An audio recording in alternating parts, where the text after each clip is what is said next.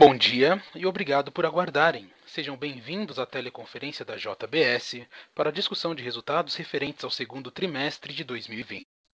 Estão presentes hoje conosco os senhores Gilberto Tomazoni, CEO global da JBS, Guilherme Cavalcante, CFO global da JBS, André Nogueira, CEO da JBS USA, Wesley Batista Filho, CEO da JBS Brasil, e Cristiane Assis, diretora de Relações com Investidores da JBS. Informamos que este evento está sendo gravado e que todos os participantes estarão apenas ouvindo a teleconferência durante a apresentação da JBS. Em seguida, iniciaremos a sessão de perguntas e respostas quando mais instruções serão fornecidas. Caso algum dos senhores necessite de alguma assistência durante a teleconferência, queiram, por favor, solicitar de um operador digitando asterisco zero. Antes de prosseguir, gostaríamos de esclarecer que eventuais declarações que possam ser feitas durante a teleconferência relativas às perspectivas futuras constituem-se em crenças e premissas da administração da companhia, considerações futuras, riscos e incertezas, pois se referem a outros e, portanto, dependem de circunstâncias que podem ou não ter. Gostaria agora de passar a palavra Gilberto Tomazoni, CEO global da JBS, que iniciará a apresentação. Por favor, Sr. Tomazoni, pode prosseguir. Obrigado. Bom dia a todos. Obrigado por participar deste call de resultados do nosso segundo trimestre. Esse foi um trimestre muito desafiador. Por isso, eu, eu quero iniciar agradecendo ao extraordinário trabalho de, e dedicação comprometimento de todo o nosso time, os mais de 240 mil colaboradores em todo o mundo, da nossa liderança, do nosso time de recursos humanos, da área de saúde e segurança, de todos os parceiros. Vocês foram ótimos. Muito obrigado. É, desde o, o, início desta pandemia, a JBS adotou uma prioridade, algumas prioridades máximas. Era assim, proteger, proteção dos nossos 240 mil colaboradores, o comprometimento com o nosso propósito maior de produzir alimentos no momento em que o mundo mais precisa, permanecer ao lado dos nossos clientes e fornecedores e garantir a solidez da posição financeira. Eram quatro objetivos e a gente promoveu uma mobilização gigante na proteção das pessoas e no apoio às comunidades. Nós aplicamos 400 milhões de dólares em medidas de proteção aos colaboradores, em apoio às comunidades. Esse valor está incluso os prêmios pagos aos colaboradores nos Estados Unidos. Nós implementamos um rígido protocolo de prevenção e segurança em cada uma das nossas unidades, elaborado com o apoio de renomados especialistas em saúde e instituições de referência esses protocolos foram seguidos com disciplina pelos colaboradores e incorporaram a rotina de trabalho os novos EPI e, e novos procedimentos operacionais de segurança. Nós doamos às comunidades 700 milhões de reais ou 120 milhões de dólares para ações de enfrentamento de Covid-19. Seguramente uma das maiores doações globais de uma empresa do setor de alimentos.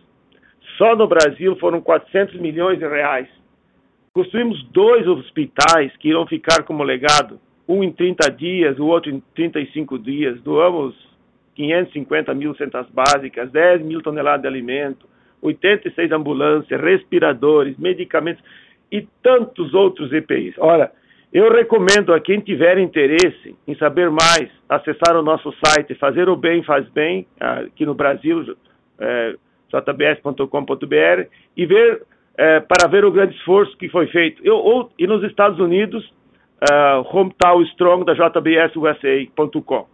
É, para ver o, o, o, que a gente fez, é, temos muito orgulho do que a gente conseguiu fazer. A velocidade de resposta do nosso time diante de todo esse contexto foi extraordinária. A capacidade de se adaptar às mudanças do mercado que foram impostas pelas mudanças de hábito de consumo e de compra dos consumidores foi inacreditável. Agora, só, isso só foi possível dada a experiência do nosso time, a autonomia com que o nosso time trabalha e a cultura da JBS de execução, de disciplina na execução.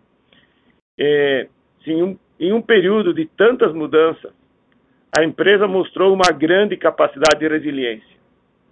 A nossa, que somada à nossa capacidade de nossa plataforma de produção diversificada, gente, por geografia, por tipo de proteína, somado aos cuidados com as pessoas e à dedicação do nosso time, permitiu a JBS enfrentar os desafios e as volatilidades causadas por essa pandemia.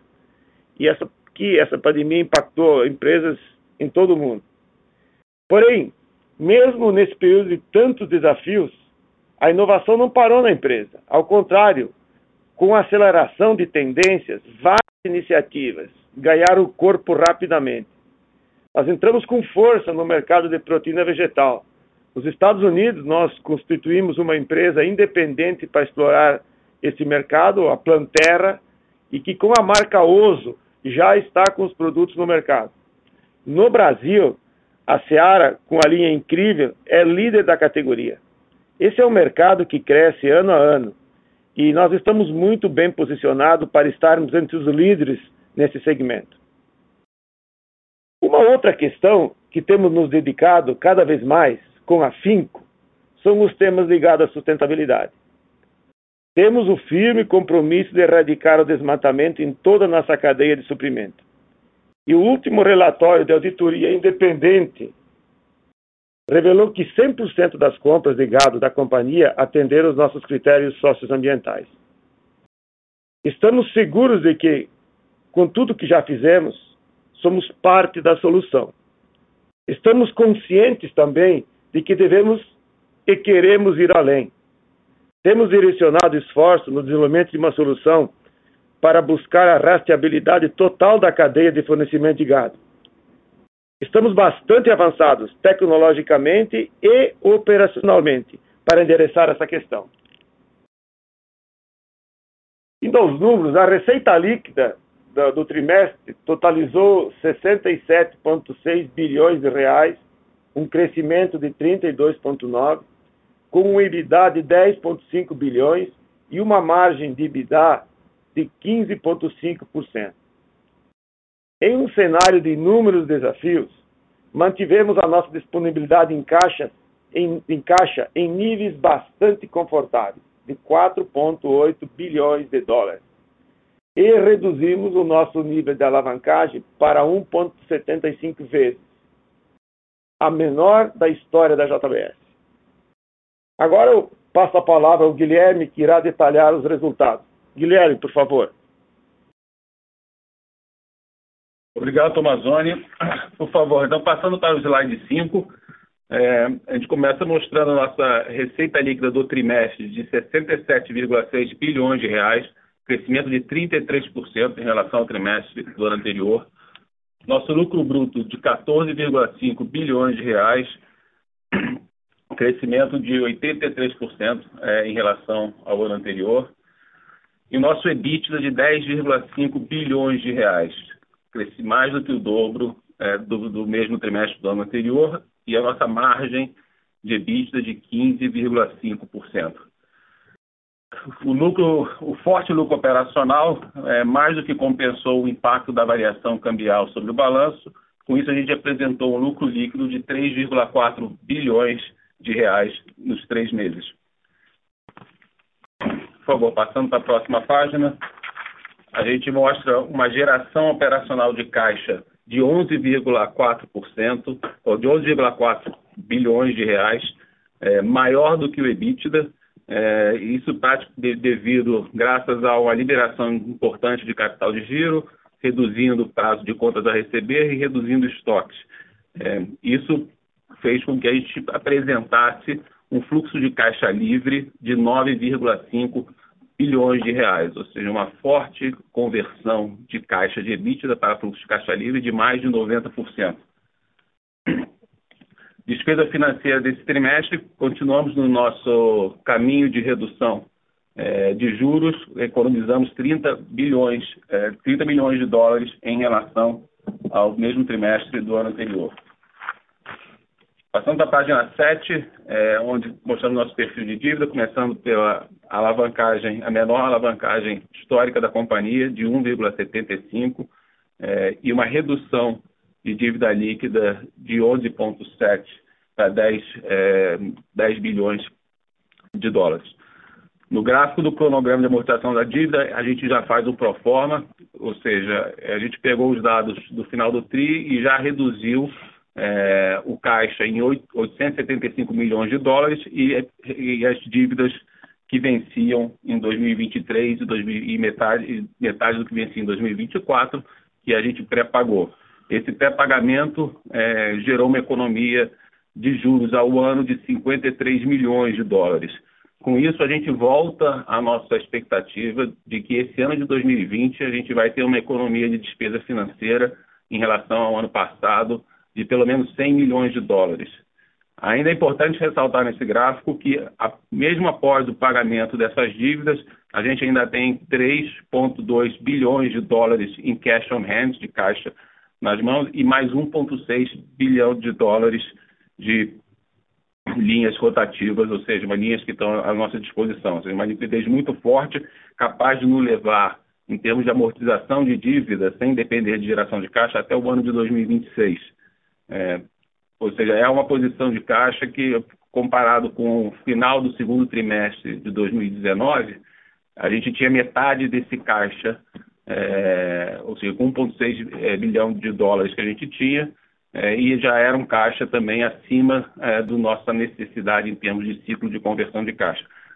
Uma conta rápida, ou seja, se eu voltar para essa mesma posição de caixa do segundo trimestre do ano passado, eu tenho 1,7 bi de dólares para pagar de dívida e reduzir 100 milhões de dólares, é, pois os cupons dos nossos bons estão de quase 6%.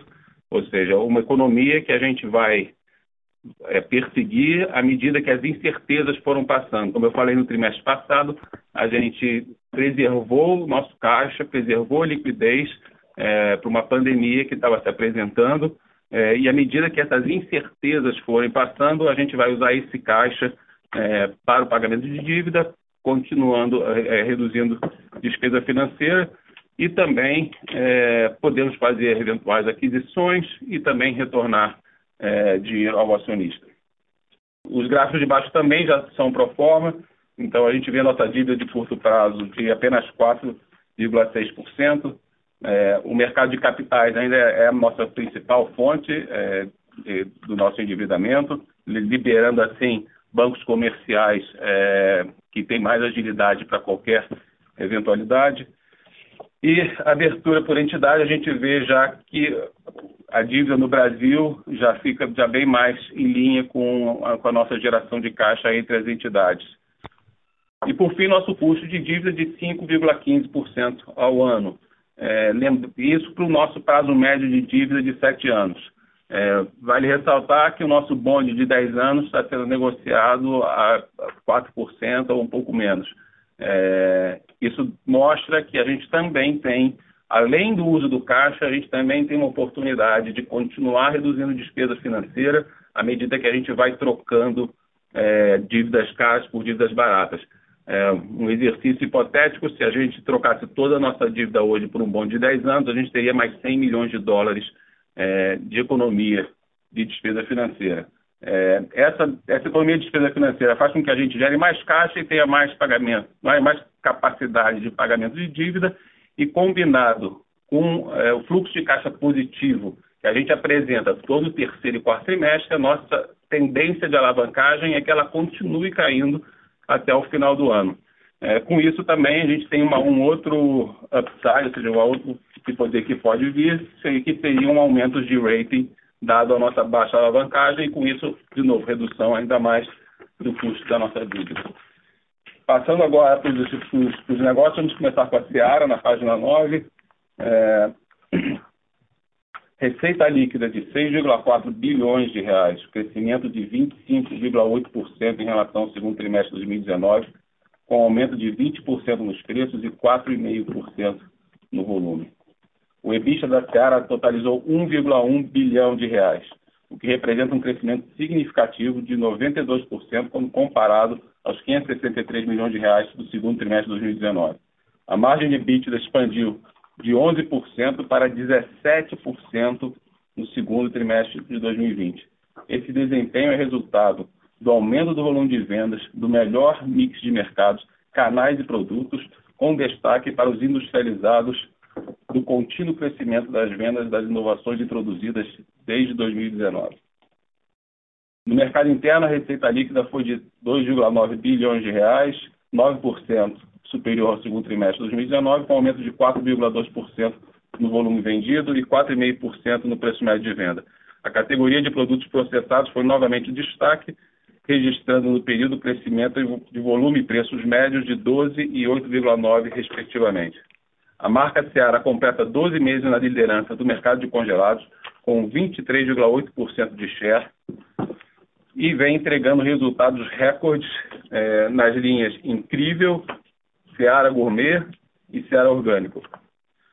No mercado externo, a receita líquida da Seara atingiu 3,5 bilhões de reais, aumento de 42,5% na comparação anual, impulsionado pelo crescimento de 36% no preço médio e 4,7% no volume vendido. Passando agora para a página 10, é, JBS Brasil, receita líquida de 8,7 bilhões de reais, aumento de 21,6% em relação ao segundo trimestre de 2019. O EBITDA totalizou 1,1 bilhão de reais, com margem de 12,4%, o que representa um crescimento expressivo de 223% em relação ao mesmo trimestre do ano passado. No mercado interno, a receita líquida foi de 4,3 bilhões de reais, o que corresponde a um aumento de 0,8 quando comparado ao ano passado. A Friboi continua focada na consolidação da sua posição como principal marca de carne bovina no mercado brasileiro, com o crescimento de suas marcas Maturata, Friboi Reserva, 1953 no Brasil. No mercado externo, que representou 51,1% das vendas da unidade, a receita líquida teve crescimento expressivo de 51%, atingindo 4,5 bilhões de reais, em virtude do aumento do preço médio da venda.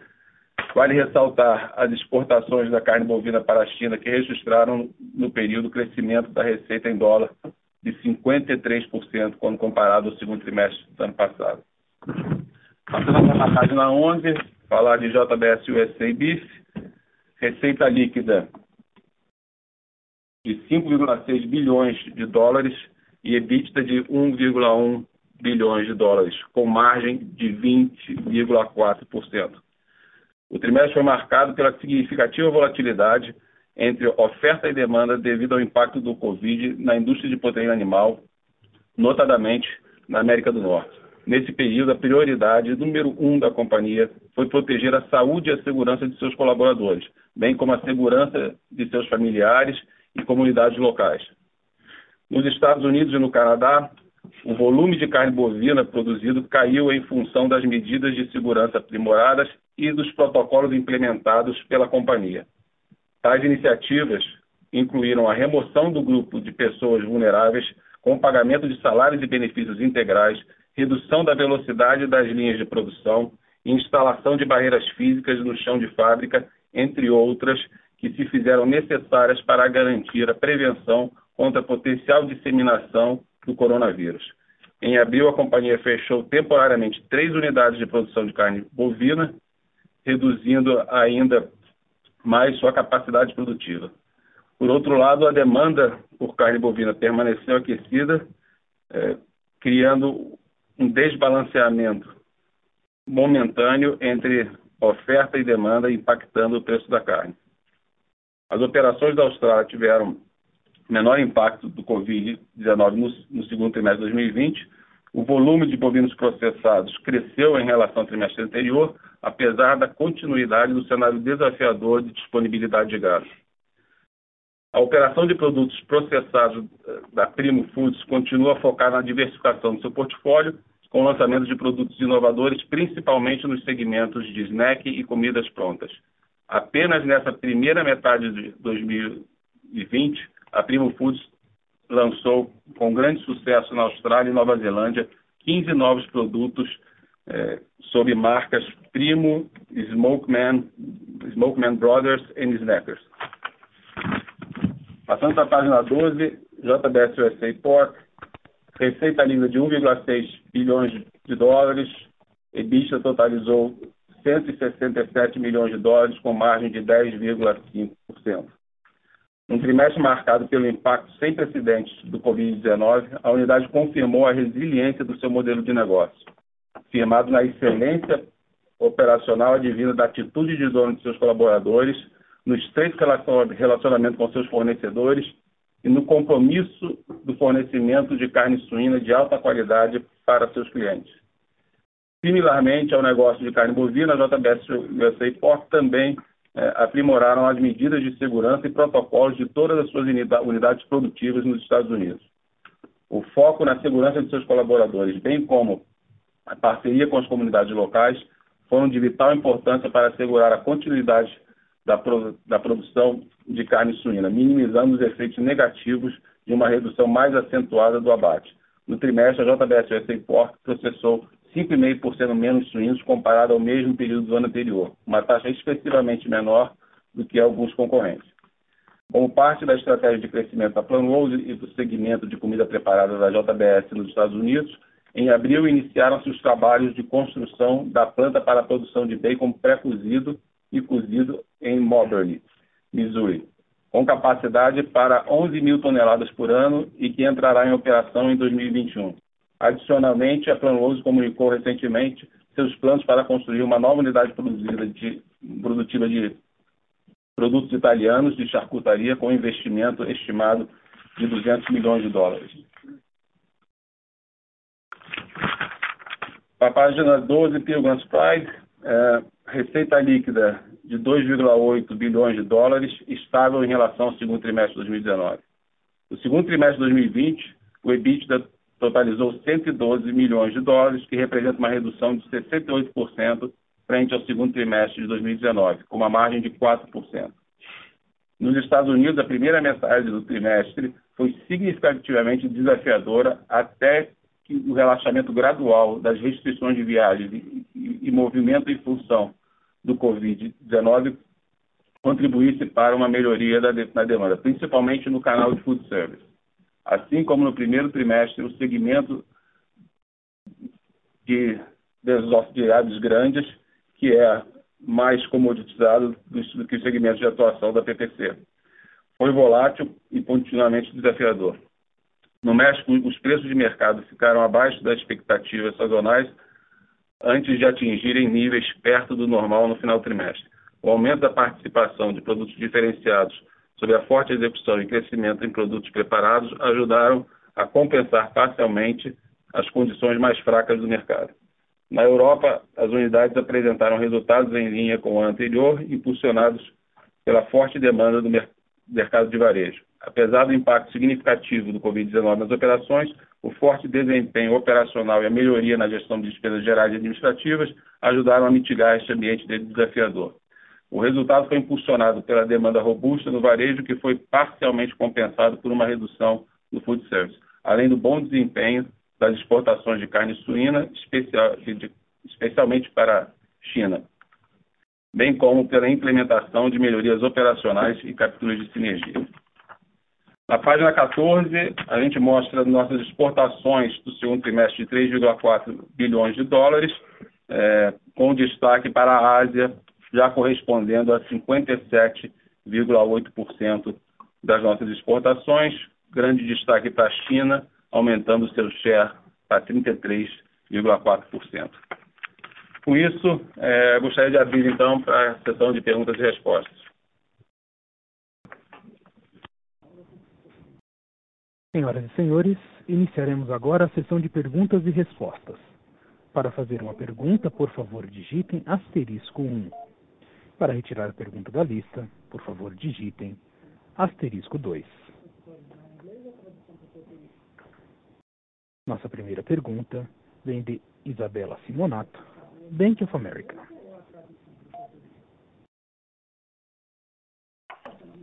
Bom dia a todos. É, eu tenho duas perguntas. A primeira é Seara, na Seara, né? A gente viu uma performance bastante resiliente no TRI, é, principalmente do lado da receita, né? Processados, enfim, e preços subindo.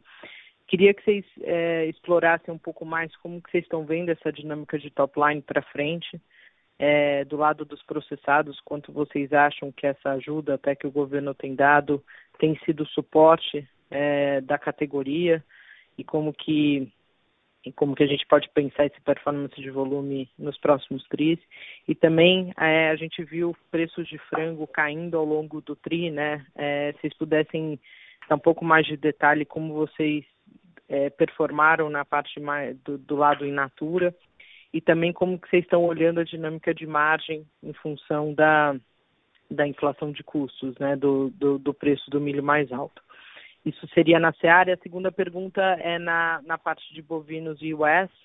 É, obviamente foi um trimestre excepcional e, e, e, que parece ter sido um outlier, né? Se, se André, você pudesse falar um pouco como você está vendo a normalização do ciclo é, e, e, do lado também de, de, preços de bife, né? Como que a questão de mix e, e da volta do food service pode é, afetar sua receita e, e, por consequência, sua rentabilidade. Obrigada.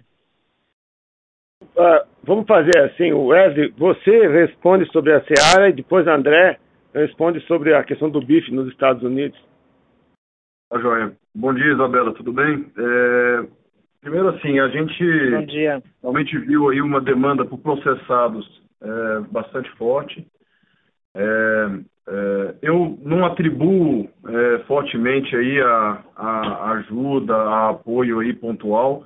A gente tem visto bastante melhoria de mix, na verdade. A gente tem visto cada vez mais a gente ter é, conseguir crescer dentro das nossas categorias os itens que têm maior é, maior mix de valor agregado, é, que são os itens que a gente bota mais prioridade de verdade. É, então a gente vem vindo, vendo aí que parte dessa, dessa receita e dessa melhoria de receita é realmente preço, é, mas muito disso é mix e melhoria da, da, dentro das categorias que a gente opera. E isso a gente a, não atribui a um, algum apoio é, pontual ou algo assim. É, também tem uma questão forte aí de execução da nossa equipe de venda, da nossa equipe de promotores, na, na, é, de, de, de vendedores, tem feito um grande trabalho, um trabalho muito forte de posicionar nossa marca. É, e parte disso aí a gente tem visto o efeito disso, o efeito da qualidade dos nossos produtos, da execução do ponto de venda no nosso share.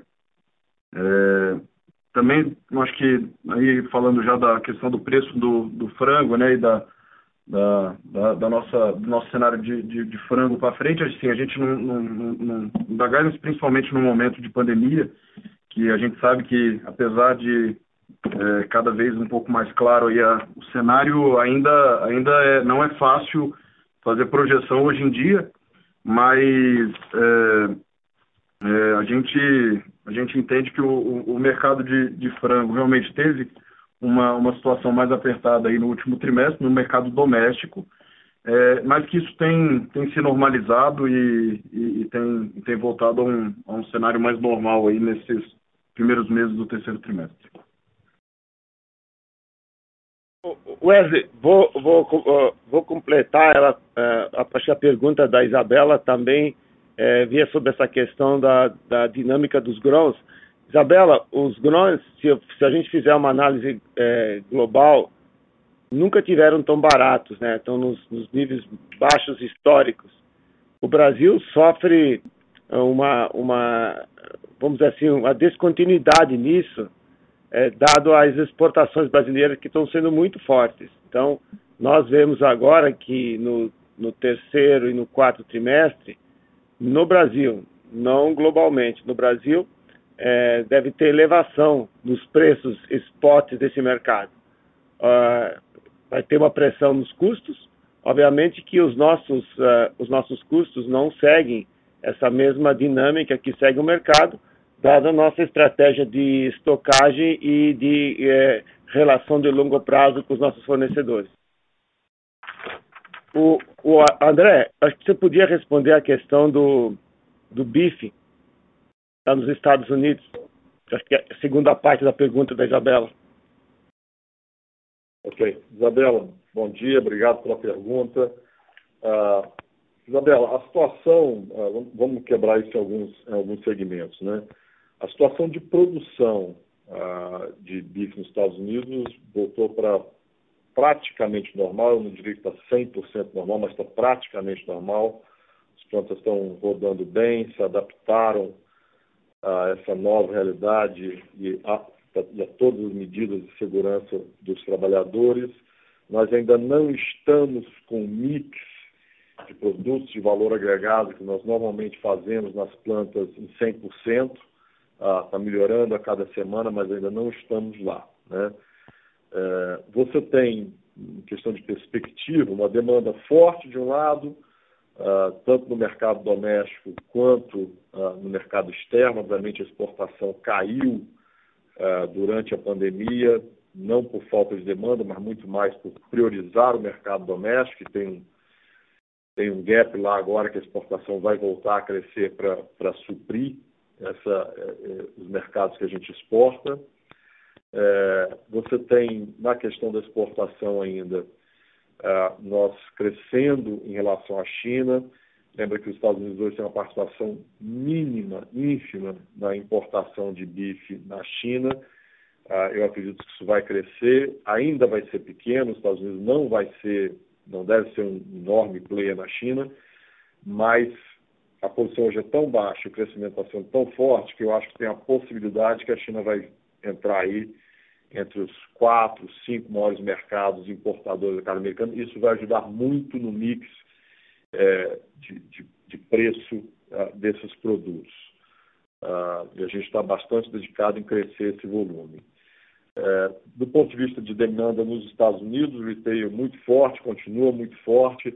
Uh, o retail segurou um pouco o preço, o preço subiu e ele segurou um pouco o preço alto, teve uma margem bastante significativa nos últimos meses, mas agora o retail está botando mais promoção em bife, então a demanda está bastante aquecida.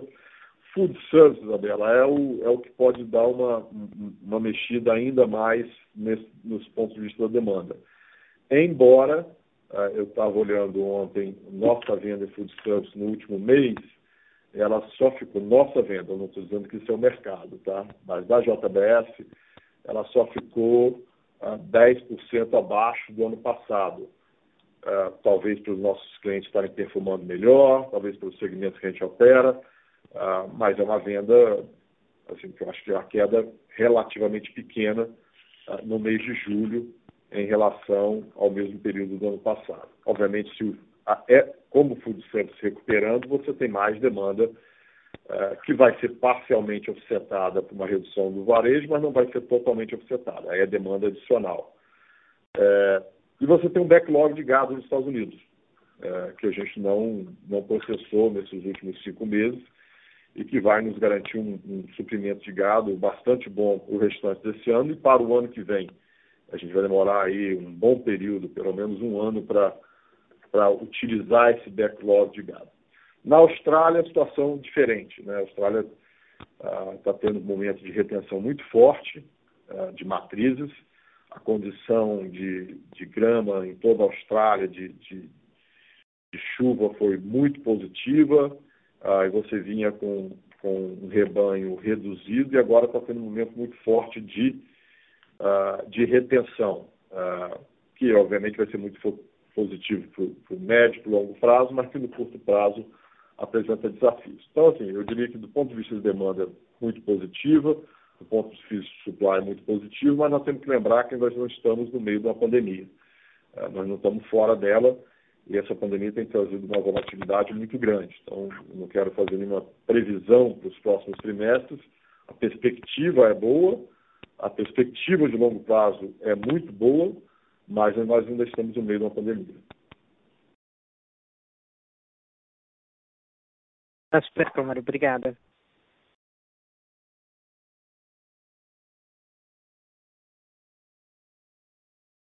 Nossa próxima pergunta vem de Lucas Ferreira, JP Morgan.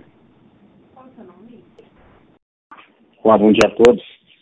É, minha primeira pergunta é, é para o Tomazoni. Tomazoni, acho que vale a pena é, detalhar um pouco mais os planos de ESG da empresa, principalmente os relacionados à parte ambiental. Você comentou no começo né, que pretende erradicar completamente o desmatamento na cadeia. A minha pergunta é se puder explicar um pouco mais quais as ferramentas vocês estão usando, se você acha que precisa de mais coordenação, eventualmente mais ação do governo, mais integração do setor privado, é, o que vocês, se vocês têm metas para chegar nesse, nesse desmatamento zero. Então essa seria a minha primeira pergunta. E, e a segunda pergunta é, é, mais um comentário geral sobre, sobre é, China, como se vocês pudessem também falar um pouco mais como é que vocês estão vendo o mercado chinês é, para cada uma das proteínas e se vocês acreditam que ainda há espaço para mais volumes, mais preços no segundo semestre e eventualmente melhorar um pouco mais a rentabilidade nesse mercado. Obrigado. É, o, Luca, obrigado pela, pela pergunta. É, essa questão, essa questão do, que, do ambiental que eu, eu falei na, na abertura, né? Essa é uma, uma questão importante para nós, né? Nós temos esse compromisso há mais de 10 anos de, de, de erradicar o, desmatamento. Nós controlamos hoje 450 mil quilômetros é, quadrados de área que são monitorados na Amazônia para garantir a origem da matéria-prima. Nós temos uma companhia, uma auditoria independente que faz, que que segue a execução dessa política. Os últimos relatórios da auditoria mostram que 100% das nossas compras de gado atenderam esses critérios socioambiental. Lembrando que, que nós temos 50 mil é, fazendas que são monitoradas por nós. Dessas 50 é, mil fazendas, 9 mil fazendas foram bloqueadas devido à não conformidade com os critérios de sustentabilidade da, da JBS. Mas é, a gente entende é, que estamos seguros, né, que essa solução é, precisa ser feito mais, né, e, e, precisa avançar esse controle para os indiretos também. E nós nunca paramos de trabalhar nisso, de estudar, de procurando fazer. É, tem desafios, tem desafios tecnológicos e tem desafios de gestão. Nós temos, é, nós temos direcionado os esforços para achar uma solução, solução técnica e tanto outro uma solução operacional, porque as duas coisas. E essa solução ela vem é, de parcerias que a gente temos que fazer com, é, é, com outras entidades para que a gente possa ter o controle total sobre os diretos e indiretos. A gente, o que eu posso te falar, a gente nunca parou esse trabalho, a gente tem avançado nesse trabalho e ó, eu estou muito animado. Os últimos, as últimos relatórios que eu tive do progresso do projeto são muito animadores, né? Nós vamos endereçar essa questão sim. É, a outra questão que você colocou da China, acho que a China, é, quando a gente olha pro, a, os fundamentos dos nossos negócios, é que o mundo vai ter 9,7 milhões é, de habitantes, é, bilhões de habitantes em, em 2050, vão consumir 70% a mais de proteína. Isso é isso mostra que os fundamentos do negócio do longo prazo, do médio e longo prazo são são muito sólidos, são muito promissores. No curto prazo, nós temos esse gap de produção de proteína na, na China. Ele dado a, a febre suína africana. Esse gap ele vai ser mais sentido esse ano. O ano passado teve os consumos, os consumos de estoque, teve a mudança de consumo de um mercado para outro, de um canal para outro, mas esse ele vai se acentuar, ele está se acentuando agora, como pode ser visto que a China foi o grande comprador mundial de proteína. É, eu acho que a plataforma global que nós temos, é, nós podemos atender esse mercado da Austrália, do Canadá, dos Estados Unidos, do México, do Brasil, da Europa, nos coloca numa posição bastante, bastante importante e, e, e bem posicionado para atender o mercado. É, o que a gente está vendo agora de notícia, ah, tem um problema aqui, um problema ali, são, acho que são questões é, que elas estão sendo tratadas entre as autoridades dos dois países. E eu acredito que, no, que devam ser harmonizadas a, as questões técnicas e a China deverá ser um grande parceiro é, de todos os mercados. Obrigado, Tomazoni. Só um follow-up rápido nesse último ponto da China. Do Brasil, você acha que é, é possível ter mais habilitações aí no curto, médio prazo, ou você acha que essa questão é, sanitária ainda tem, enfim, algum risco aí e isso podia ficar mais pra frente? Não, é, eu, eu acho que é, a China tem uma necessidade de ter de compras de matéria-prima, de proteína animal, tanto de suínos quanto de bovinos e também de frango, apesar da produção de frango ter crescido acentuadamente na, na China nos últimos, no último ano e deve crescer esse ano, ela tem comprado, ela, ela vai precisar comprar porque as proteínas no mercado têm uma substituição entre elas. É, a gente viu nessa semana essa questão é, de que está se levantando de alguns problemas é, de contaminação. Eu acho que não tem nenhuma comprovação é, científica até agora para o MC. É, eu acho que está sendo, eu vejo que está sendo tratado de uma maneira muito profissional para o governo, uma maneira muito é, efetiva pelo governo. Eu acho sim que o Brasil pode ter mais aprovações de planta, sim. Tá ótimo, muito obrigado.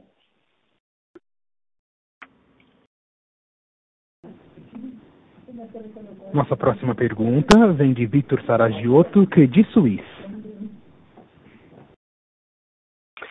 Bom dia a todos, parabéns pelos, pelos resultados. Eu queria voltar um pouquinho na discussão do ciclo de bovinos nos Estados Unidos. O, o André comentou que enfim, teve um backlog né, que seria consumido aí ao longo dos próximos anos, mas se ele puder comentar uh, de novo, André, é, como é que você, enfim, imagina que vai ser o consumo né, desse, desse backlog? Ou seja, as plantas vão operar no talo até eventualmente acima do que a gente tinha é, ao longo do, ao longo do, né, do ano passado, antes do Covid.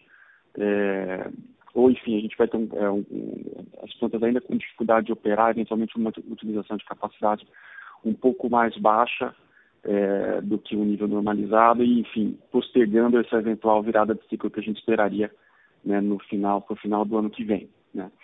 É, e tem uma dúvida também um pouco relacionada a isso, é, a respeito de suíno. Aconteceu a mesma coisa com o suíno, o abate suíno também caiu, então gostaria de entender se esse mesmo vamos dizer assim, esse mesmo backlog foi criado em suíno, em quanto tempo a gente deveria ver isso sendo, sendo consumido. Uma outra dúvida que eu tenho é o seguinte, nas conversas com os clientes, é, nossos clientes, é, eu acho que talvez o principal ponto de questionamento é a respeito de uma virada de ciclo. Né? Obviamente, na hora que a gente vê um resultado tão estrondoso como foi esse resultado do segundo TRI, suscita a dúvida se os próximos resultados não vão ser muito piores. Ou seja, bateu o pico de ciclo, agora é ladeira abaixo. Eu queria entender um pouquinho como é que é a cabeça da empresa a respeito, é, a respeito dessa dinâmica, tá? Se de fato a gente teria uma deterioração muito importante ou se a dinâmica é ainda bastante saudável. Um último ponto é, para o Cavalcante, a alavancagem melhorou, né, Cavalcante? É, acho que talvez seja um dos grandes benefícios desse momento tão forte é, né, de geração de caixa. A minha dúvida é para onde que dá para trazer isso tá? ou se a ideia é manter esse nível de alavancagem, voltar para aquisição e assim por diante. Obrigado, pessoal. Eu acho que podemos começar respondendo com você, André. Bom dia, Vitor. Obrigado pela pergunta. É, criou um, um backlog que, obviamente, vai, uh, vai demorar um tempo para ser consumido eu acho que, que a indústria vai rodar mais acelerada, menos acelerada, dependendo da demanda do outro lado. É, food service recuperando, a demanda se acelerando, a demanda é forte, mas ela pode melhorar mais ainda com a recuperação do food service, tem a questão da exportação, que, que, que, de novo, durante três ou quatro meses ficou impactada, mas que agora volta mais forte. Acho que essa, esse uso vai ser olhando, de um lado, a demanda, né? é, é que vai de, determinar o uso desse, desse backlog. A, as plantas estão rodando bastante cheias, então a capacidade de aumentar muito a produção, ela hoje não existe. Né? É, as medidas é, de segurança do Covid impactam um pouco o quanto você pode rodar. Então não é, não é simples, né? É rodar muito mais do que está se rodando agora. Acho que a gente está meio que é, no máximo da capacidade do que dá para rodar. É, e mesmo quando a gente é, mesmo quando a gente fala de colocar mais sábados, tem uma limitação aí é, dos trabalhadores, né? É, a gente tem que ponderar é, que trabalhar seis dias por semana não é simples, então a gente tenta balancear isso para ter um, não ter um processo de desgaste do trabalhador nisso. E não tem nada de perspectiva de expansão relevante de, de, de plantas nos Estados Unidos. É, eu não, é, do ponto de vista de virada de ciclo, virada de ciclo você tem que olhar primeiro quando vai ter uma liquidação, uma redução. Eu acho que é o seguinte, claramente ano que vem você vai ter é, mais produção do que esse ano, tirando a questão é, se tiver qualquer impacto de Covid do próximo ano, você vai ter mais disponibilidade de gado, vai ter mais normalidade, a produção vai ser maior em 2021. E eu não consigo enxergar neste momento, uh, o USDA está dizendo que vai ser 3% maior em 2021 comparado com 2020 a produção. E eu não consigo enxergar nesse momento uma, uma mudança de liquidação. Para você ter uma mudança de ciclo relevante, você tem que ter um processo de liquidação de rebanho, que não está acontecendo. Vamos lembrar que a rentabilidade de toda a cadeia ainda está bastante saudável, apesar de toda a volatilidade que você teve Uh, se você é um confinamento, você trabalhou redeado, uh, você teve provavelmente esse ano sua rentabilidade recorde, porque sua, o basis foi bastante favorável. Então a rentabilidade inteira da cadeia nos Estados Unidos e no Canadá está bastante saudável. O governo teve um processo de, de ajuda dos produtores menores, principalmente do, dos, o CalCaf, né, que a gente fala nos Estados Unidos, que é o produtor da vaca, de, de suporte desses produtores. Eu não tenho problema de rentabilidade dramático, uh, não tenho problema de weather, portanto, eu não vejo nenhuma liquidação de rebanho nos Estados Unidos. Portanto, para falar de redução de ciclos, tem que primeiro ver uma, uma questão de liquidação de rebanho. Na Austrália, a gente está num momento absolutamente diferente desse processo. Mas nós estamos exatamente na recuperação desse rebanho na Austrália. Então, a JBS como um todo, você está no momento forte dos Estados Unidos, mas no momento de recuperação uh, de rebanho na Austrália, que deve permitir uma produção para 2021, 2022, 2023 muito maior do que vai ter esse ano. Esse ano vai ter uma produção bem menor. Uh, então, esse é, é, é, o que eu diria. No, no porco, é, teve também um backlog, está se utilizando. Se você olhar o que as plantas rodaram, o que produziu-se de porco, normalmente o verão é um momento de, de, de menos produção, especialmente o mês de, de junho e julho. E a gente viu o mês de julho com a produção muito maior do que o mês de julho do ano passado. Então a gente está usando, acelerando essa, essa, essa produção. Teve um backlog em torno de 3 milhões de porcos. Obviamente, no porco o ciclo é muito mais curto, então, eh, se a, se a rentabilidade não estiver lá para o produtor de suíno, ah, ele pode fazer uma redução. A gente não viu ainda uma redução relevante, eh, mas ele pode fazer. Então, é um, é um ciclo um pouco diferente. E, e no, na questão do porco, efetivamente, nos últimos meses, a rentabilidade para o produtor de porco está é, negativa. É, teve de novo uma ajuda forte do governo nos Estados Unidos para o pequeno produtor, é, tem esquemas é, e, e de preços e de contratos que são muito diferentes. Se o produtor estiver só no esporte, ele perdeu bastante dinheiro, mas é uma parte muito pequena dos produtores nos Estados Unidos que estão só no esporte. Você tem gente que está no Cost Plus, você tem gente que está é, relacionada ao preço final do produto, mas a rentabilidade não foi boa. A rentabilidade não foi boa. Então, é, mas ainda assim o USDA está dizendo que para o ano que vem, ah, esse ano a gente deve produzir em torno de 3% a mais, e para o ano que vem essa produção deve ser estável com a desse ano. Então não tem nada é, muito diferente no ciclo do porco. E o que está acontecendo é a demanda da China está é, absorvendo essa produção extra americana. Né? Se você for ver o que os Estados Unidos exportou, eu falei no último call que a gente deveria aumentar muito a exportação para a China, apesar do Covid, apesar do impacto na produção americana, se você for olhar o ano até agora, a produção americana e a exportação para a China cresceu quase 400%. Então, a China, nesse momento, está absorvendo toda essa produção extra americana. Ainda tem muito espaço na minha cabeça, em relação ao ano passado, de continuar crescendo isso e os outros países da Ásia.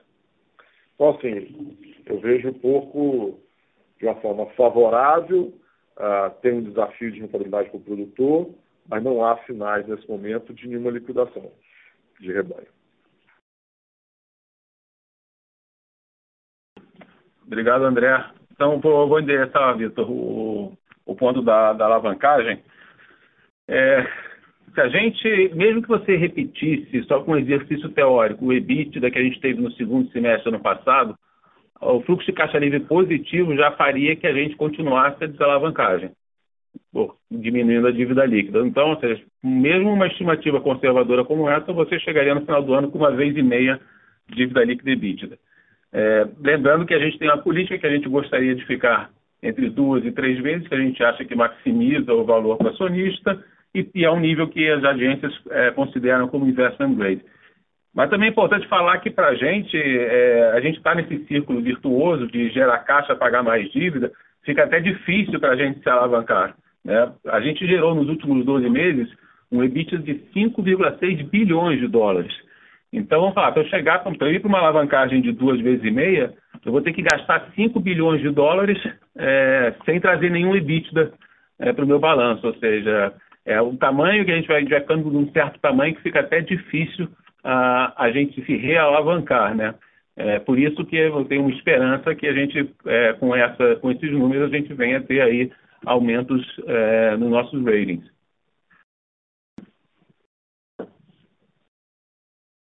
Super claro, pessoal. Obrigado.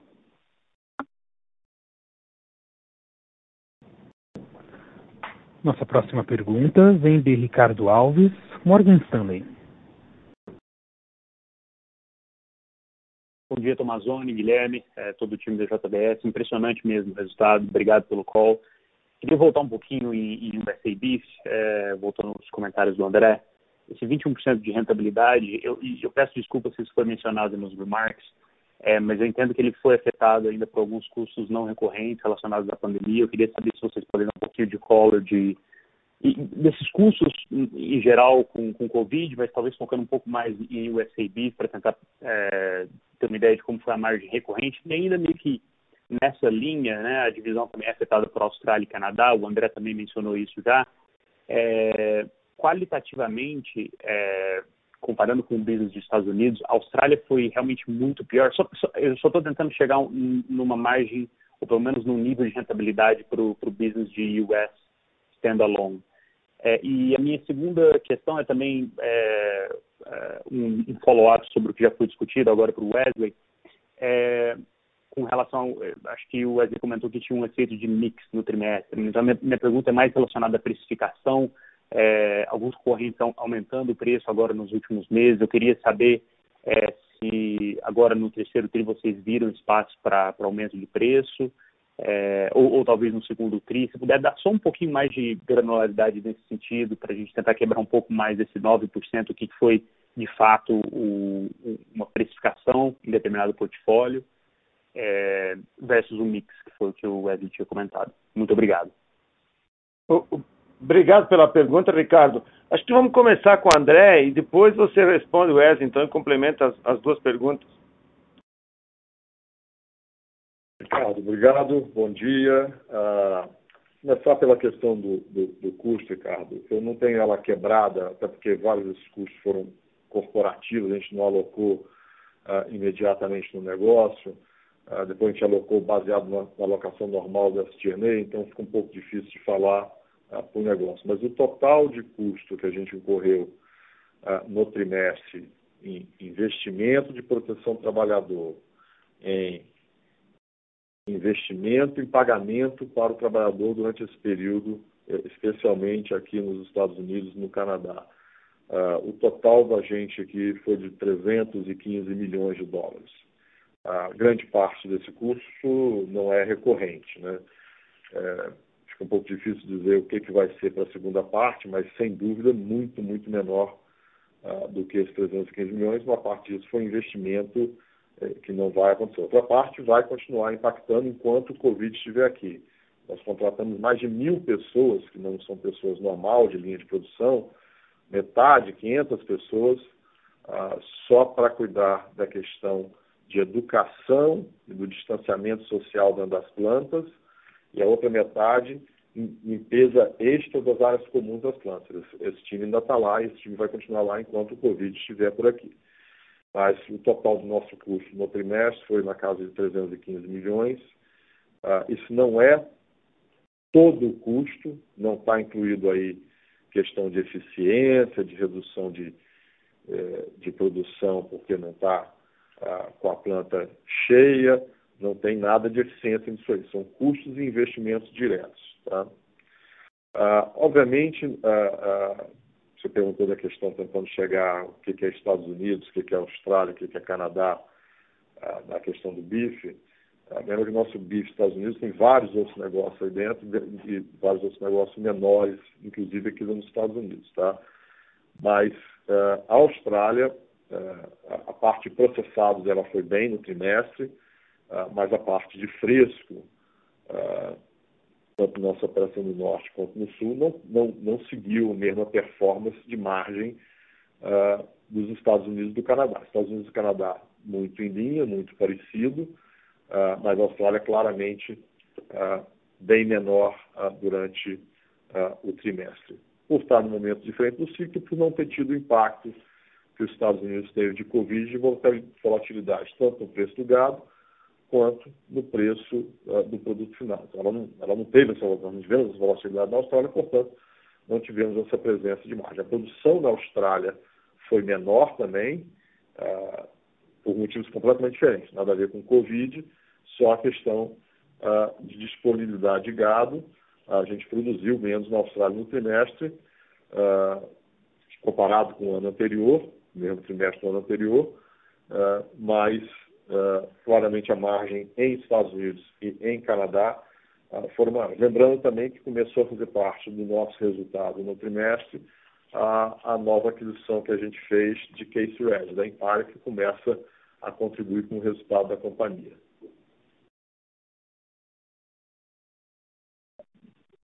Perfeito, obrigado, André. Bom dia, bom dia Ricardo, aqui é o Wesley. É, então, assim, vou, vou responder essa pergunta em, em, duas partes, né? Você tem uma dinâmica de preço, que é a dinâmica do preço do Inatura. É, essa, essa dinâmica de preço, como eu respondi é, anteriormente, é, ele para a Isabela, ele tá, ele tá, a gente está vendo aí que o preço de frango, principalmente no mercado doméstico, tem recuperado.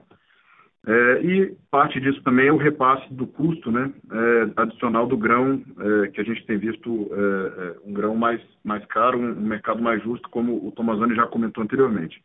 Então, isso aí é um, um mercado que tem uma dinâmica bastante rápida, uma dinâmica bastante ativa e, e a gente está vendo uma recuperação nesse sentido. Agora, a parte de processados, é, claro, tem uma demanda adicional, né? a gente tem visto é, produtos de conveniência, produtos de indulgência também, a gente tem visto uma demanda maior, foi o que eu comentei da parte de mix, mas também a gente tem visto, é, muito pelo trabalho aí que a gente tem é, feito é, de qualidade dos nossos produtos, de, de, é, de comunicação dessas qualidades, né? É, de execução no ponto de venda, a gente tem conseguido ver uma melhoria também de índice de preço dos nossos produtos versus o mercado. Então a gente vem cada vez mais vendo uma melhoria nesse sentido e parte do aumento de preço vem daí. Então, a gente tem a confiança aí de que isso vai continuar vindo conforme a gente manter essa, essa, essa disciplina bem grande aí de qualidade de produto, execução de de venda e comunicação dos benefícios dos atributos do nosso produto. Eu, eh, Wesley, se me permite, eu queria fazer uma, uma complementar, complementar a sua resposta. Tem um residual que a gente tem conseguido, é, no, no, caso da Seara, é, de aumentar o valor dos produtos, que é um investimento consistente que nós temos feito desde 2013. Então, assim, nós temos investido claramente na qualidade dos produtos, tá? E, e, esse, e a qualidade dos produtos para buscar o ganho de preferência do consumidor. Essa preferência é uma coisa que vai acontecendo aos poucos, né? Você vai experimentando, você gosta do produto, você compra mais, você repete a compra, você conta para os seus amigos, que vão contando para os outros, e assim vai crescendo o nível de preferência. A Seara vem, vem, vem, é, vem é, ganhando preferência do consumidor e com isso vem ganhando oportunidade de conseguir é, ter um reconhecido pelo consumidor o maior valor dos seus produtos e, portanto, o maior preço. Quer dizer, é um processo, isso não é uma coisa dado do quarter, é uma coisa que vem consistentemente que quando a gente definiu de ter a melhor qualidade do produto do mercado. Ótimo, Tomazoni. Obrigado. Obrigado, Wesley, também. Obrigado. Nossa próxima pergunta vem de Tiago Duarte, BTG Pactual. Olá, bom dia. Bom dia, André, Wesley, bom dia a todos. É, eu queria fazer três perguntas rápidas sobre mais o lado corporativo de JBS mesmo e uma última pergunta do, do operacional em frango.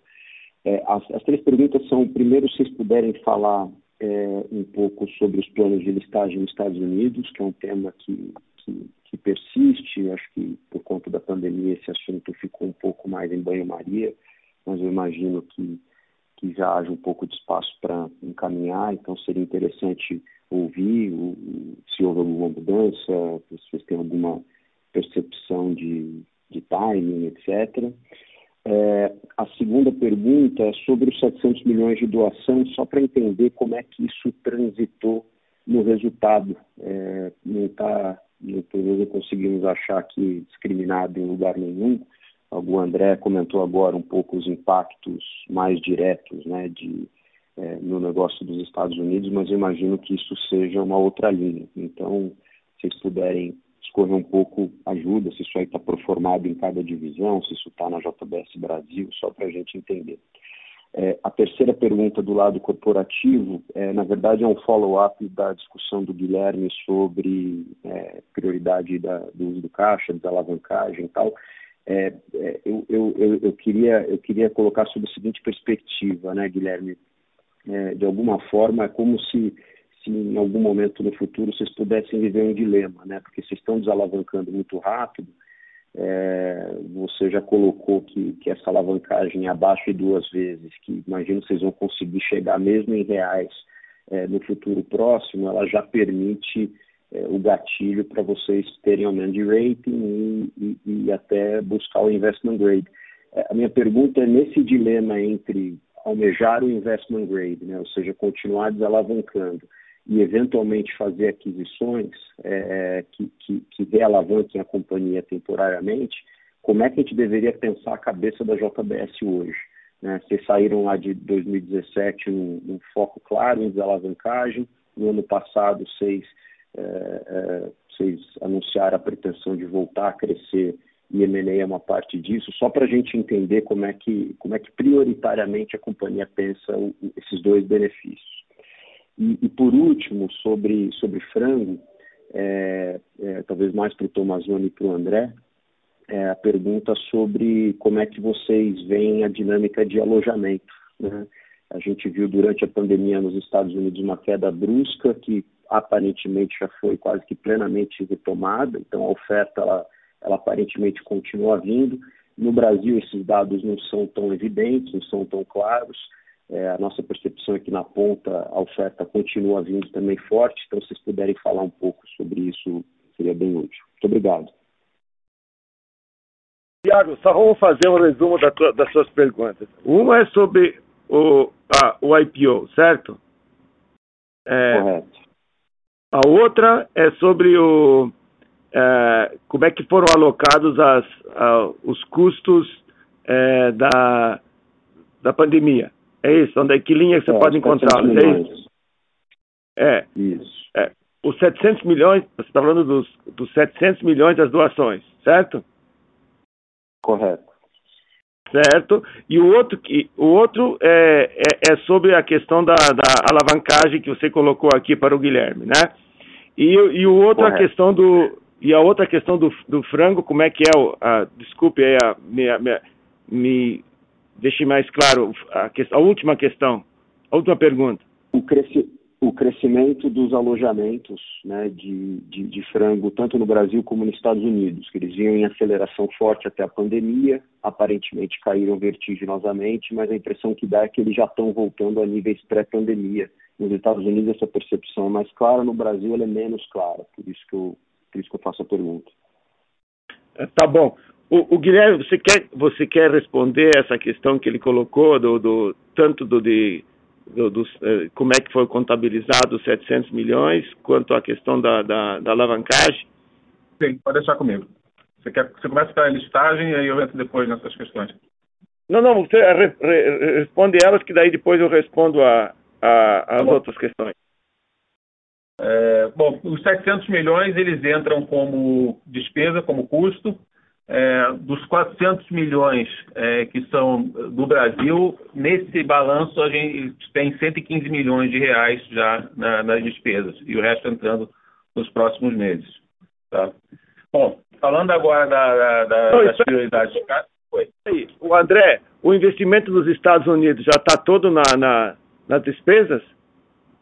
As doações? Dos 50, dos 50 milhões aqui, 35 já foram contabilizados no, no trimestre. 35 milhões de dólares. Então, dos 50, 35 foram. 50 milhões americanos. Tudo que a gente já estava é, comitado, a gente já alocou uh, no trimestre. Já foi alocado no trimestre. Já faz parte do resultado do bife, do porco, do frango no outro trimestre. 35 milhões dos 50. Tá.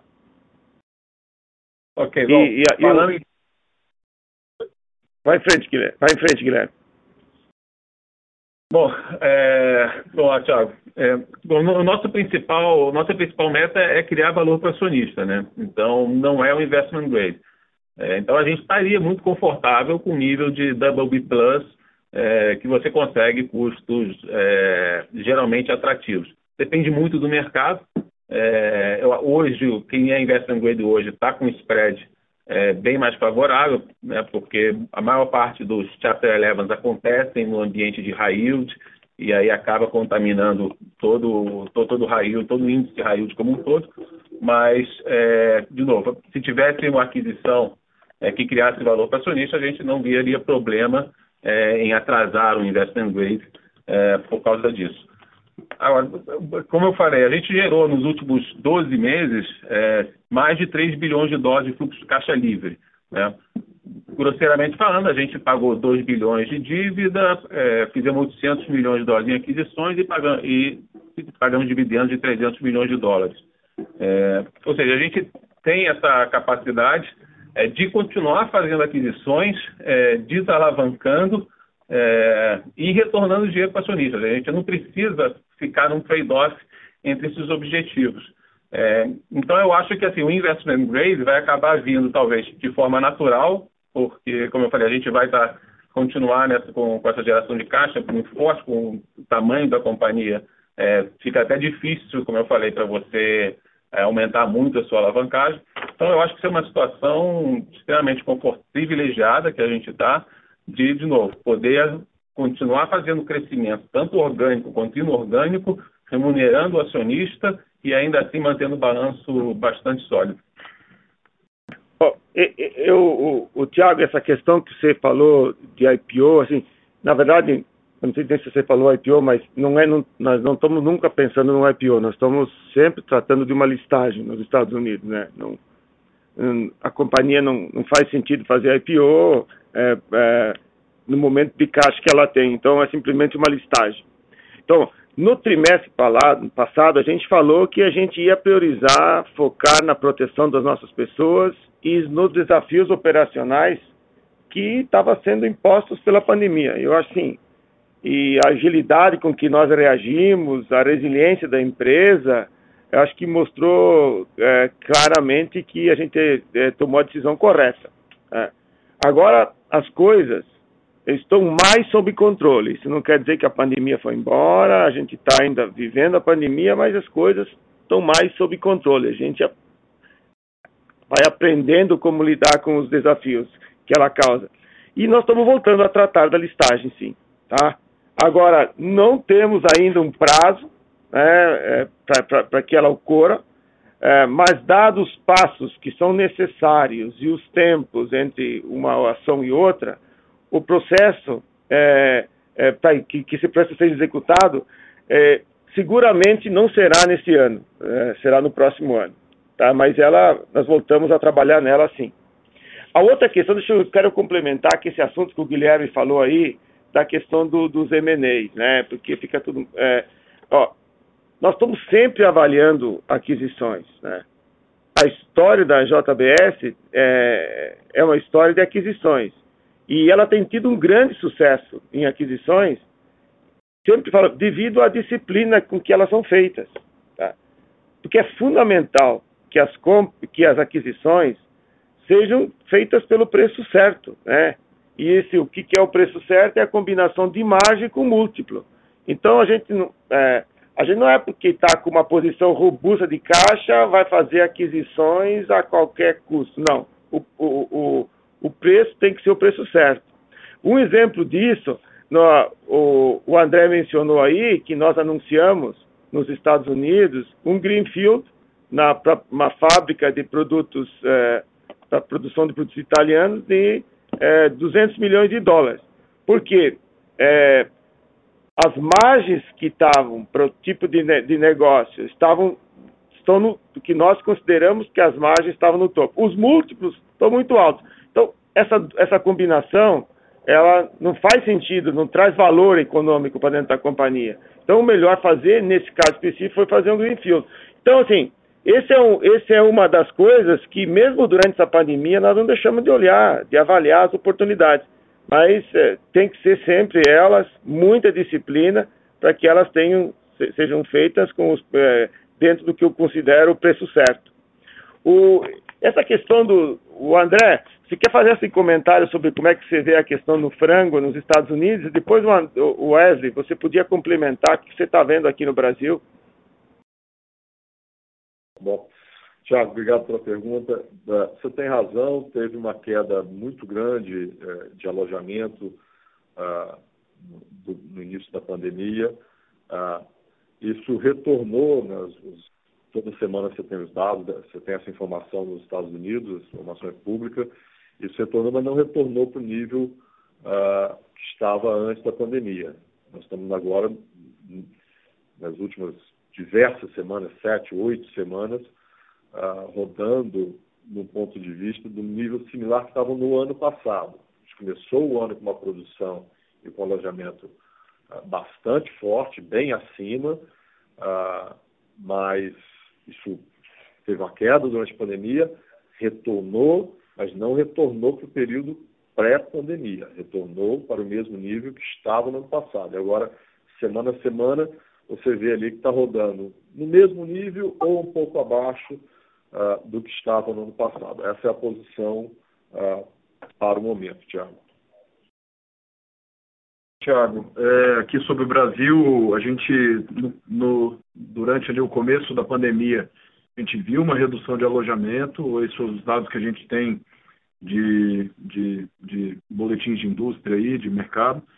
É, a gente viu uma, uma redução de alojamento, é, mas que tem sido recuperada e a gente vê a perspectiva aí de, de mercado, que o alojamento pode, deve terminar o ano, é, não, não vai terminar abaixo, inclusive pode terminar um pouco acima é, do, que, do que foi o ano passado. É, eu, eu, diria assim, fazendo uma avaliação é, glo, é, de uma maneira global do frango, eu vejo que o, o frango é, globalmente tem um aumento de produção. Ele é uma proteína que consegue reagir mais rápido do que as outras. É, e, portanto, é, é, reagiu mais rápido, tem um crescimento. Você pode ver que a China cresceu, conseguiu crescer acima de dois dígitos o ano passado e deve repetir ainda este, este ano, número de dois dígitos, né? É, e o Brasil é, não teve o mesmo crescimento, mas como o Wesley comentou, que eu acho é o seguinte, o, o, o, o, frango vai se ajustando, ele, ele tem os ciclos, são, são ciclos é, são ciclos bem menores que o ciclo das outras proteínas e vai se ajustando. No entanto, é a proteína que agora a gente vê que está mais pressionado, porque os suínos têm esse, essa lacuna toda na, na, na China, e ele vai estar bastante demandado, mesmo que essa produção dos Estados Unidos esteja alta, vai estar demandado. E o bife, como a gente já comentou, tem um grande aumento de consumo na Ásia de bife, o bife vai continuar por um ciclo longo o aumento de consumo. Por isso até teve uma pergunta aí, eu não sei, acho que foi o, acho que foi o Ricardo que pediu. Então agora teve no pico, agora vai derreter. O que, que eu vejo? Vai derreter o resultado? Assim, o que, que eu vejo? Eu acho que o ponto da, do BIF nos Estados Unidos foi claramente um ponto fora da curva. Eu acho que as coisas, hoje, se a gente olhar para o hoje, as coisas estão muito mais por uma normalidade, né, numa normalidade. Fazer uma previsão para frente também é muito difícil agora, porque nós não, não, terminamos a pandemia, estamos ainda no meio da pandemia, né? É, se eu olhasse o que está hoje, eu diria que está por uma normalidade. Como é que vai ser o resultado? Bom, depende de muita coisa ainda. Eu acho que é, a gente está vivendo, está aprendendo a, a, a, gerenciar todos os desafios que são causados por essa mudança de, é, do consumidor. Obviamente que se tiver uma vacina aí na frente, tudo muda de cor. Né? Perfeito, muito obrigado.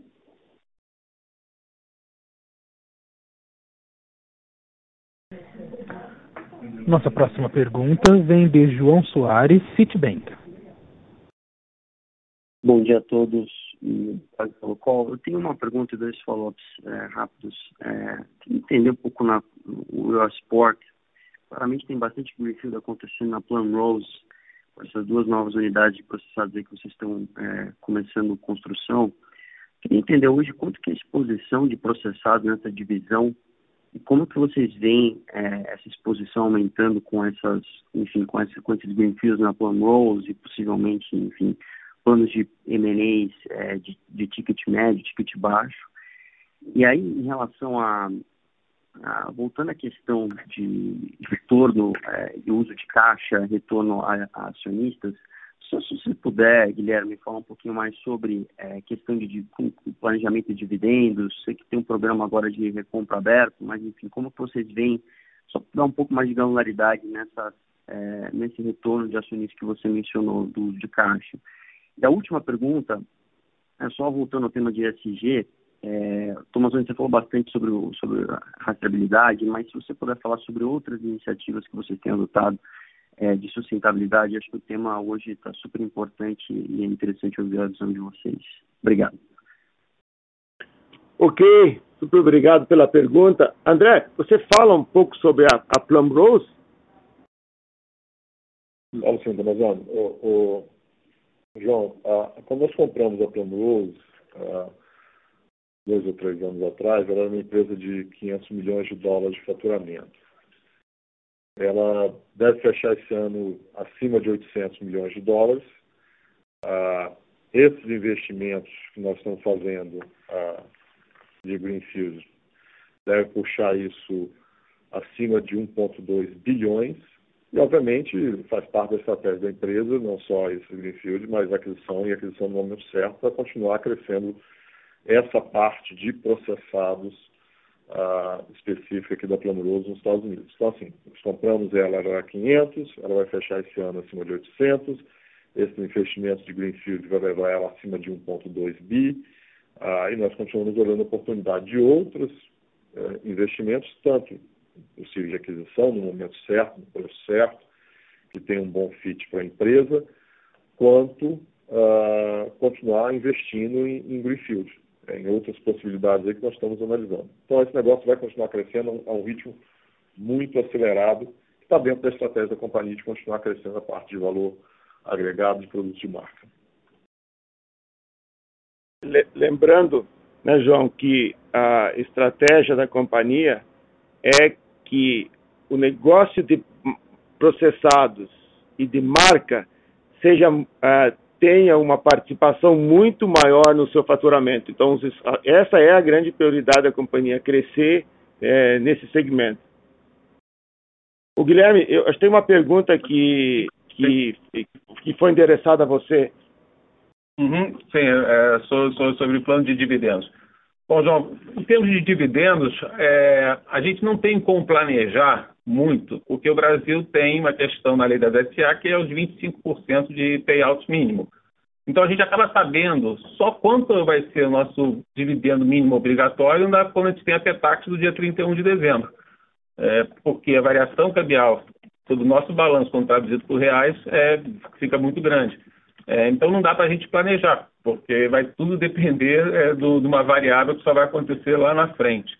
É, então, isso. Então, fora isso, seja, mas também você pode retornar via plano de recompra de ações. Como você mencionou, é, o que eu diria até que hoje também a gente, geralmente a gente tem uma preferência pela recompra de ações, por isso a gente tem um plano de recompra em aberto, é, principalmente quando a gente olha esses descontos nos nossos múltiplos. Se você pegar, é, a gente gerou nos últimos 12 meses 26 bilhões é, de reais é, de EBITDA, é, e aí você vai, vai chegar num múltiplo, se você pegar os últimos 12 meses, de quatro vezes, quatro poucas vezes. Se você pegar o forward looking, você tem aí os múltiplos bem descontados em relação aos nossos pares, então o plano de recompra acaba sendo é, uma maneira que cria mais valor é, para o acionista do que o próprio dividendo. É, então, essa questão do, do, da recompra também tem a questão do, da variação cambial do balanço. A gente teve um lucro líquido nesse trimestre de 3,4 bilhões é, de reais, é, mas a gente teve um prejuízo no primeiro trimestre que foi por causa da variação cambial. É, e aí isso também, é, esses lucros acumulados também que queriam uma, uma certa limitação, é, mas obviamente é, a gente gosta sempre de trabalhar com esse plano de recompra aberto para continuar sempre retornando é, o, o, acionista via recompra de ações e no final do ano a gente vê quanto vai ser o dividendo mínimo é, e, aí esse é pago em caixa geralmente no ano seguinte. Oh, e, João, você é, a, a pergunta de sustentabilidade é, que você falou, obrigado é, é uma, é, por retornar esse tema. Esse é um dos temas muito que me é muito caro, que eu pessoalmente tenho dedicado um tempo grande, né? E nós temos um, nós temos um comitê de sustentabilidade no Conselho e nós temos um comitê de sustentabilidade global na diretoria executiva e, e que engloba desde a prioridade que tem, que, na verdade são é, cinco pilares: a, a, integridade do produto, a questão do welfare animal, do, o, o bem-estar animal, a questão da segurança, é, saúde e segurança, a questão do, da água e a questão da mudança de clima. Então, assim, nós temos esse, esse comitê global, nós definimos metas globais é, de redução, de melhoria desses processos todos. É intenso esse trabalho, é muito grande o foco que a gente tem feito e tem trabalhado. Inclusive, nós vamos estar divulgando nos próximos meses as nossas metas globais que a gente tem de redução. Então, é uma mobilização global que nós temos. É um dos assuntos mais importantes que a gente trata com o projeto global da companhia. É, obviamente que o que tem sido colocado no momento, e está muito caro, é a questão do Amaz da, da Amazonas, né?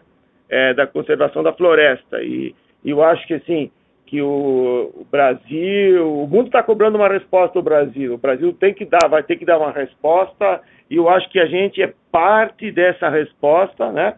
E, e o que está aí, assim, eu até falei antes, quando você olha o que nós temos feito para monitorar o, uh, o não, uh, monitorar o, a questão da, da Amazônia Legal é muito grande, né?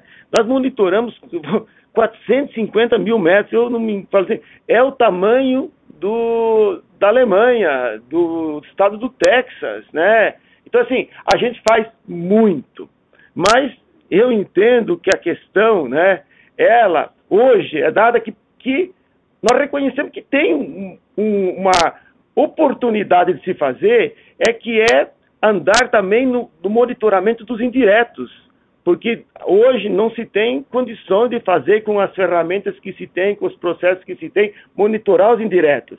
Mas assim, nós queremos e entendemos que temos que fazer essa questão. Nós estamos evoluindo, até falei antes, sim, essa questão do indireto, nós evoluímos, avançamos muito, porque é uma combinação de, de tecnologia com processos, né? E que tem que ser feito pela empresa em parceria com outros órgãos. E, assim, eu falei antes, Estou muito feliz, estou muito contente com a evolução que nós estamos andando, andando rápido nesse processo, para a gente poder monitorar essa, essa cadeia de maneira integral. Então, é espero que eu tenha respondido a sua pergunta.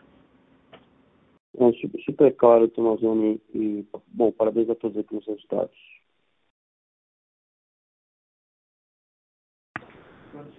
Nossa próxima pergunta vem de Luciana Carvalho, Banco do Brasil. Bom dia a todos, é, obrigada pela oportunidade parabéns pelos resultados. Eu tenho duas perguntas. A primeira é operacional é, Brasil, né, JBS Brasil. Se vocês puderem comentar um pouco, dar um pouquinho mais de detalhes sobre é, margens para frente, né, o que, que vocês conseguem, o que, que a gente consegue enxergar, que, é sustentável da margem aí de dois dígitos, que vocês alcançaram agora uh, no segundo trimestre, né? A gente está acompanhando os preços de gado aí atingindo patamares recordes. Então, só para entender, né, o Tomazoni já mencionou que tem uma expectativa ainda é, favorável para as exportações, volume e preço, só para entender se isso continua compensando maiores custos para frente. E, André, se você puder comentar um pouco sobre a, a né, que é o, o investimento em case red que vocês mencionaram também, é, o que, que vocês estão esperando em sinergia, o quanto que ela pode trazer incremento em margem é, daqui para frente, qual que é o timing desse, desse incremento. Obrigada. Oi, Luciana, bom dia. É, sobre JBS Brasil, então, assim, é, a gente teve um bom trimestre aí, um trimestre que tivemos um resultado, um ótimo resultado. É, você está certa, o, o, o, gado realmente, a gente viu aí uma, uma subida, o preço do gado nos, nos últimos meses, no, aqui no terceiro trimestre. Claro que a gente está num negócio que o spread entre o custo do gado e a carne é o que, na verdade, mais importa. Então, assim, a gente tem visto, por outro lado, também uma resposta é, no preço do, do, do, do, do nosso produto. Então, é, isso aí também teve essa, esse outro lado que compensa. E, mas, por outro lado, assim, é, Luciana, é, como, eu, como eu comentei anteriormente, é, época de pandemia, assim, dá, a gente já não dá, for, é, não dá guidance, principalmente época de pandemia, fazer um, um, uma, uma, uma projeção de quanto vai ser margem por esse trimestre é, é, não, não, é, não, é, não é apropriado nesse momento. Mas é, o importante nesse negócio é o spread e a gente tem visto aí que, por outro lado, a Carne tem respondido. André, você podia responder a, pergu a pergunta da Luciana sobre a Empire, é, sobre a questão de avançar na cadeia de valor agregado? Claro. Uh, obrigado, Luciano, pela pergunta. É, é, é, é, dentro daquela estratégia, Luciano, de mais produtos de valor agregado, nós já tínhamos uma operação de case red uh, nos Estados Unidos com duas plantas uh, de, de case red para bandejas de bife, três plantas de case red para ground beef. Uh, essa posição, essa questão da Empire é, nos coloca no, no, no top 3 de, de, de, case red total nos Estados Unidos e também teve uma, uma aquisição no Canadá. Esse negócio é um negócio de margens extremamente estáveis uh, e que ajudam no, no, no, crescimento da nossa margem total, né? mas ajuda principalmente no fortalecimento da relação uh, com os clientes que você faz esse serviço para. Né? Então, é, claramente alinhando a gente naquela política de, de, de customers que nós temos uh, com clientes que têm potencial enorme e que estão crescendo. Então, assim, é, é, adicional de margem, é uma margem muito estável, não depende de, ciclo nenhum, expande a nossa capacidade de produzir, uh, de entrar com produtos que o consumidor é, vai pegar o produto final que foi produzido por nós uh, e nos coloca numa posição de, de liderança entre os, entre os três maiores produtores de case red na América do Norte. Ah, ótimo, bem claro. Obrigado, André. Obrigado, Wesley.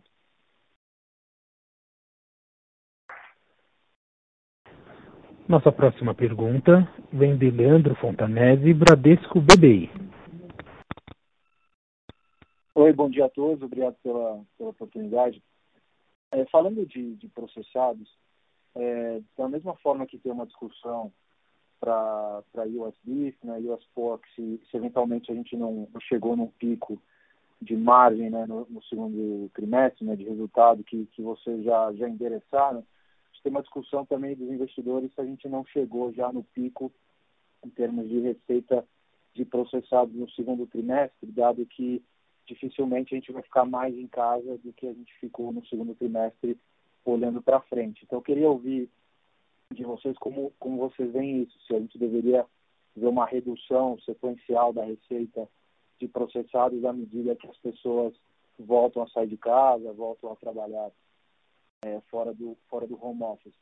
E, e, dois pontos, se vocês puderem também ajudar a gente com, com informação, assim, entendo, se, se não estiver enganado, antes da pandemia, processados era mais ou menos 20% da receita total da companhia.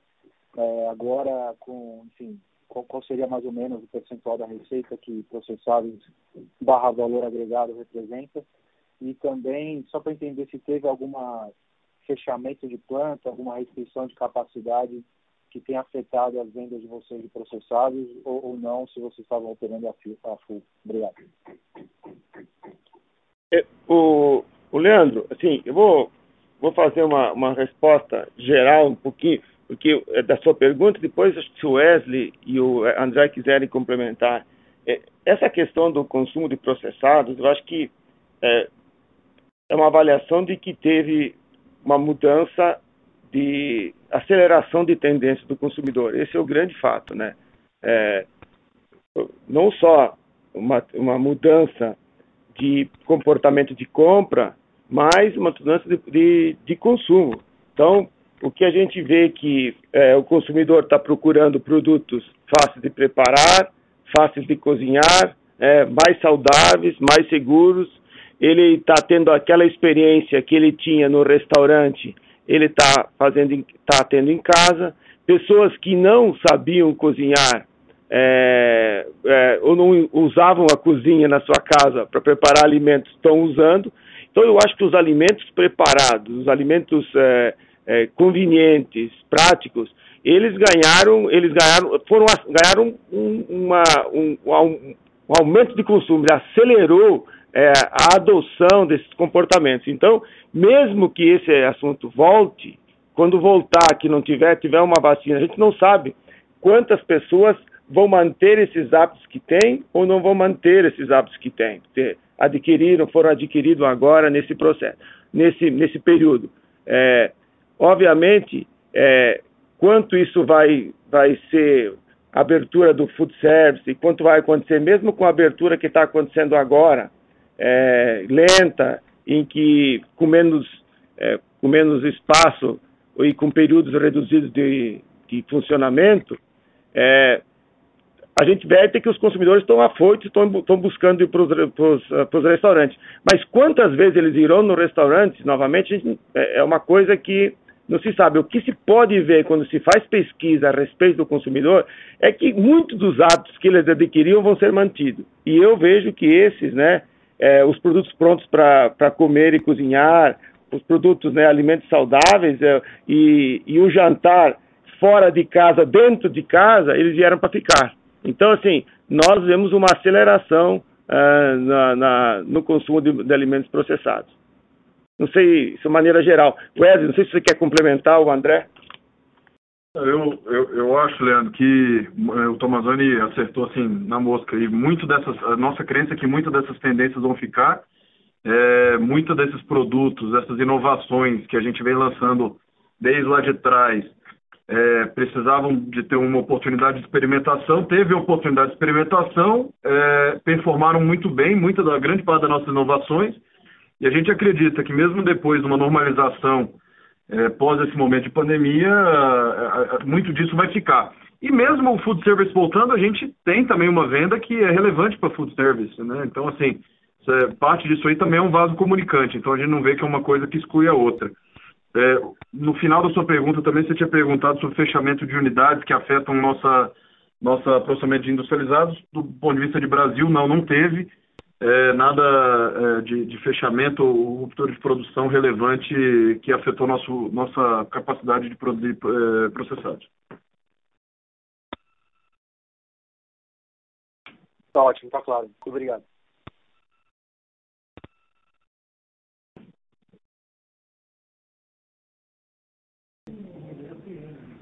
Encerramos neste momento a sessão de perguntas e respostas. Gostaria de passar a palavra ao senhor Gilberto Tomazoni para as considerações finais. Por favor, senhor Tomazoni, pode prosseguir.